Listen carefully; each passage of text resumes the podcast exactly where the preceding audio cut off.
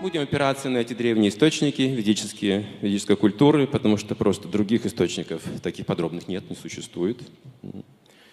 Будьте беспристрастны на это время. Я не хочу вам насаждать какую-то веру или какую-то идеологию. Скорее нет, хочу найти путь к сердцу своему и, конечно же, общаться с вами. И там в сердце мы сможем сами обнаружить какую-то вещь. Это наш поиск. Это наше сокровенное желание. И наша задача освободить эти сокровенные желания, понять, что же для нас на самом деле важно в жизни. Помните «Сталкер» или «Пикник на обочине» Стругацких? Идея ведическая. То есть существует такая зона, место, место исполнения желаний. Не просто туда, конечно, попасть, нужны проводники, это риск большой для жизни, остросюжетный, фантастический сюжет. Но если вы проникаете туда, если зона впускает вас туда, в том месте исполняются все желания. Все. И вот сюжет такой, что эти люди, они идут туда, есть проводник, и вот весь этот фильм, вся эта сцена. И когда они приходят в той зоне, как вы помните, в чем же была проблема? В том, что все-таки не понять, что же важно-то для меня. Главного-то я, оказывается, не знал. Мы купим деньги. Мы думаем о будущем, о детях, о работе. Естественно так. Но когда мы это все приобретаем, мы вдруг попадаем в эту зону исполнения желаний, не знаем, а что же для меня важно, зачем же это все делал оказывается. М? Какая ловушка. И там на этом и заканчивается. Ответа нет. Интересный вещь, момент. Когда я жил в Санкт-Петербурге, когда ты жил в коммунальной квартире, знаете, там какие коммунальные квартиры были? По всему периметру двора колодца, вот коммунальная квартира несколько там туалетов, и вот 11-12 комнат может быть, э, две кухни, и расписание строго на каждой кухне по минутам по утрам. Кто в туалет, то есть туалета, кто на кухню, кто умывальник, вот, вот по минутам. И ваша очередь, хватит, время вышло, выходи, другой. Потому что все опаздывают на работу. Люди ненавидели эти коммунальные квартиры. Я был свидетелем двух случаев. Один человек, один человек сбросился с крыши этого же дома на, на крышу какой-то машины, разбился, потому что не мог больше жить в коммунальной квартире. Другая женщина упала в фонтанку с моста на весенний лед, надеясь провалиться под лед и утонуть. И так покончить жизнь из этой проклятой коммунальной жизни. Поэтому эта программа уже вот более 10 лет в Петербурге существует. Все эти коммунальные квартиры вытряхают и перестраивают. То есть это просто бедствие города было социально. Но интересно, о чем я говорю. Люди иногда 20-30 лет живут в коммунальной квартире и получают, наконец, отдельную квартиру. Ну, представляете, ну это же просто... Ну, такое счастье. Это как попасть в эту зону исполнения желаний в сталкере. Все, это ваша квартира, вы тут хозяин, тут нет расписания, можете в любое время идти в туалет, в ванну, на кухню, и скандалить не с кем. И выясняется, что они всю жизнь потом скучают. Это как вот солдаты в Афганистане воевали там экстрим, привыкли, они потом не могут в мирной жизни себя найти, потому что вот нет этого вкуса, знаете, им нужен этот экстрим. Также нужно с кем-то поругаться, с кем-то подсмотреть, подслушать, как это вот жизнь в этом, понимаете? Они привыкли, они обусловились всем этим. Они думают, что это и есть жизнь настоящая. А? Поэтому нам нужно разобраться, пожалуйста, в одной вещи. Что же для меня важнее всего? Какую же я цель должен поставить? Вот в этом смысл образования. Как можно выше поднять разум человека, его цели и стремления, насколько возможно высоко – если вы поднимете их на 200%, 100 вы достигнете. Гарантия. Если поднимете их до 100%, 80 достигнете. Если поднимете их до 80%, 50 и так далее. Итак, говорит, если вы идете на охоту, объявляйте всем, что вы пошли охотиться на носорога. Вы не проигрываете в этом случае. Ваша репутация никак не проигрывает. Потому что если вы убьете носорога, о, какая слава, боже мой. Это, это невозможно убить носорога вот так вот просто, знаете. У него броня, пятиметровая махина, два метра в высоту, и вот нужно попасть, когда он на вас бежит, вот между этой броней, и одним ударом пш, убить носорога нужно, понимаете? Это большое искусство, смелость, отвага. И вас, конечно же, но если вы не убьете носорога, ваша репутация не уменьшится нисколько. Все будут и говорить только об этом. Знаете, вот этот человек пытался убить носорога. Видите? Настолько это высокая цель, что даже если вы просто попытаетесь, вся слава вам. Если даже вы не достигаете цели, уже слава сопутствует вам, что вы пытались это делать. Вы стремились, вы искали. Как Бах, за что я помню? Он искал Бога всю свою музыке. Послушайте, это поиск. Он не нашел, но он пытался это сделать. Моцарт, он писал музыку, потому что он слышал ее откуда-то. Вот, понимаете, он не знал, откуда это все, но он, он слышал это откуда, что-то божественное, он записывал все это. Он пытался это все делать. Вся наша наука, все наши передовые э, э, открытия, все были поддерживались какой-то сверхэнергией. А что вы думаете, семья как создается? Она тоже должна духотвориться. Это, это освященный акт. Это тоже божественный акт. В этом тоже есть глубокий смысл, сила, могущество, опора и основа всего. Итак, смысл всему придет именно любовь. Работа без любви никому не нужна. Семья без любви никому не нужна. Пища, которая дается нам без любви, она отвратительна. Никому не нужна. Итак, это главный смысл. И этот смысл одухотворяет, приносит смысл всюду, во всю, каждую область нашего существования. Если нет этой любви, мы ждем ее.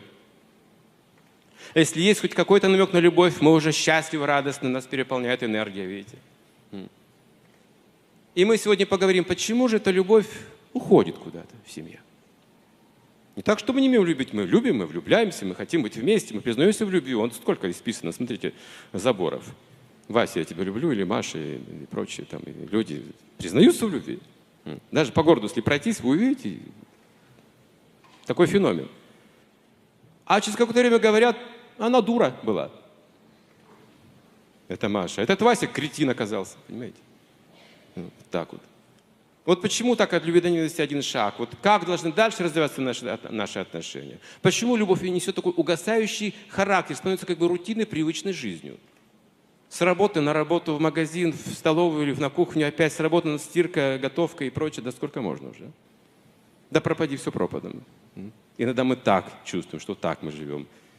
Где же наше свежее это состояние любви, счастья, вдохновения? Куда оно подевалось? Давайте обсудим этот момент сегодня. Для этого нужно разобраться в человеке, в его устройстве. Что же такое человек? Как он устроен? Какова структура личности? Возможно, вы с этим уже знакомы, я вкратце напомню об этом. Скорее всего, что большинство знакомы уже с этой структурой. Мы эти схемы показывали уже тысячи раз. И студентам, и ученым, и в залах. Поэтому я здесь просто вкратце сейчас вот, чтобы пойти дальше тему раскрыть как бы существует несколько уровней понимания себя. Первый уровень – это уровень чувств, органы восприятия. Сколько? Их пять. Я их быстро запишу, вы мне подскажете, какие органы чувств у нас есть. Угу, Громче, громче. Ну, обоняние, осязание, вкус, зрение и слух. Совершенно верно.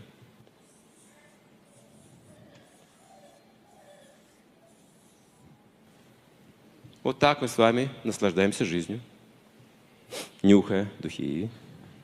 Приятно. Или страдаем тоже по этой причине, что-то неприятно чувствуем. Отвратительно. Видим что-то привлекательное или ужасное. Слышим то же самое, касаемся также. То есть чувства дают нам ощущение приятного или неприятного, или нейтрального. Вот так они устроены.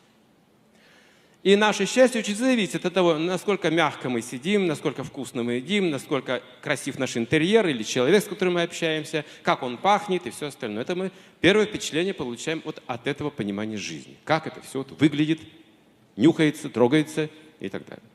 Как это с чувствами соприкасается. Но это не все. Этого недостаточно, потому что немножко понюхав, вы уже привыкаете к запаху, уже внимание переключать на что-то другое. Быстро присыщаются органы восприятия. Очень быстро. Сколько вы сможете съесть конфет птичье молоко? Или Рафаэла, допустим. Или какой-нибудь вкусный сникерс, я не знаю. Ну, что-то очень вкусное, представьте, что очень любите. И вам предлагают, пожалуйста, вот съешьте еще двадцатую конфетку. А теперь пятидесятую, и у вас уже тошнит. Все, хватит, птичье молоко мне отвратительно ваше. То есть чувства присыщаются прямо на глазах. Вот одно лишь мгновение, ах, и уже привыкание наступает. Все. И эта информация от чувств, она очень быстро, мгновенно переносится вглубь нашего сознания, глубже, вглубь, на уровень глубже. Куда? Кто там?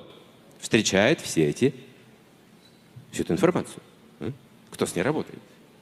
Ум. Видите, вы, вы знаете, я же говорю. Вы это слышали, скорее всего, уже где-то. Ум. Его функция очень проста. отвергать все неприятное для чувств. А все приятное принимать, и он очень силен. Если вам что-то не нравится, вы не можете это принять. Если вам какой-то человек не нравится, вы, не, очень трудно принять его. А если кто-то кого-то любите, с ним невозможно расстаться. Вы готовы умереть. Это очень сильная сила, ум. Очень мощная энергия ум. Собственно говоря, ум формирует все наше физическое тело.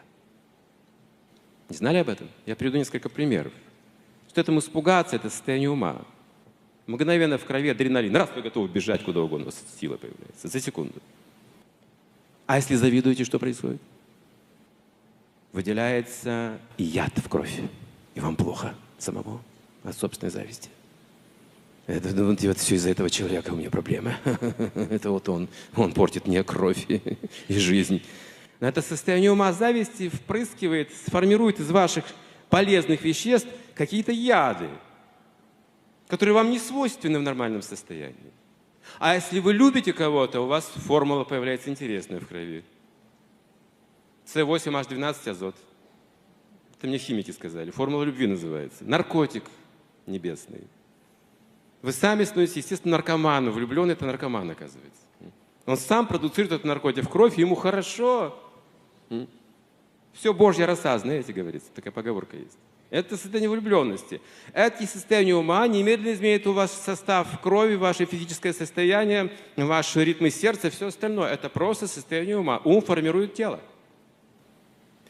Ум – причина болезней, расстройств, сил или слабости. Вот вы сильный человек, но вы расстроены, вы ничего не можете делать. Нет сил, говорите.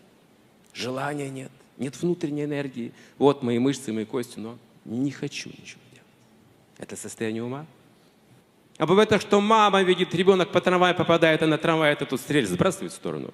Ребенка забирает. И весом у него 48 килограмм этой мамы просто. Вот такие всякие вещи мы слышим. Это об уме информация. Что же такое ум? Он до конца не изучен, его возможности до конца не изучены. Насколько мы понимаем себя, что мы думаем о себе, о других людях, о других живых существах, сформирует всю нашу судьбу, карму. Карма и заключается ум. Что он говорит?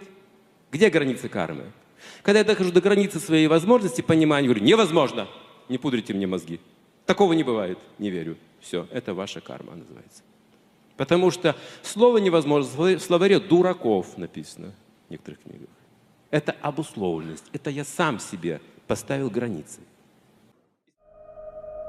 thank you